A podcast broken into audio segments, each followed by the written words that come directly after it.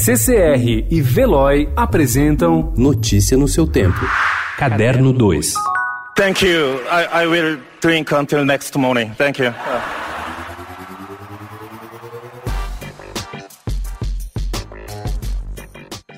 Foram inúmeros os convites para festas, mas Bong Joon-ho, o cineasta sul-coreano que fez história no Oscar domingo ao faturar quatro estatuetas, entre elas a de melhor filme do ano com Parasita, fato inédito por ser um longa não falado inglês, sabia para onde iria, já na madrugada de segunda-feira, na celebração promovida por Tom Quinn, o chefão da Neon, a distribuidora de Parasita nos Estados Unidos. Bong Joon-ho garantiu ainda que a avalanche de premiações recebidas não alterou seus planos e garantiu que já vinha arquitetando dois projetos, um em coreano e outro em inglês.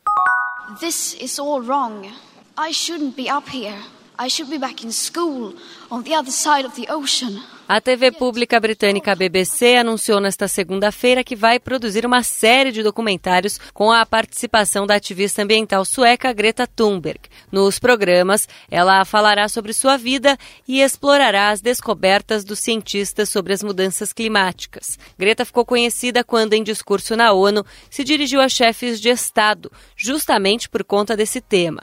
Discutiu com o presidente Donald Trump e inspirou 4 milhões de pessoas a se unir à greve climática global no dia 20 de setembro. A biblioteca não é um artigo de luxo, mas uma instituição de primeira necessidade. Ela vai muito além dos livros, pode ajudar no desenvolvimento de sua comunidade e é ainda mais necessária atualmente por causa do excesso de informação. A opinião é de Gonçalo Oyarzun, professor e consultor chileno com vasto currículo na área de bibliotecas públicas e um dos convidados do workshop internacional Mediação, uma biblioteca para hoje e para todos, que será realizado na quinta e na sexta-feira na Biblioteca de São Paulo. O novo livro do editor, jornalista e escritor João Varela traz uma provocação logo no título. Videogame, a evolução da arte. Para os puristas e para os pouco afeitos aos games, a discussão pode ser apenas irritante. Para quem já segurou um controle na mão, porém, o livro é um bem-vindo acréscimo a uma bibliografia escassa sobre o assunto. Em linguagem jornalística, o autor viaja por diversos momentos dos games, desde a criação de Pong, passando pela revolução do Super Mario Bros.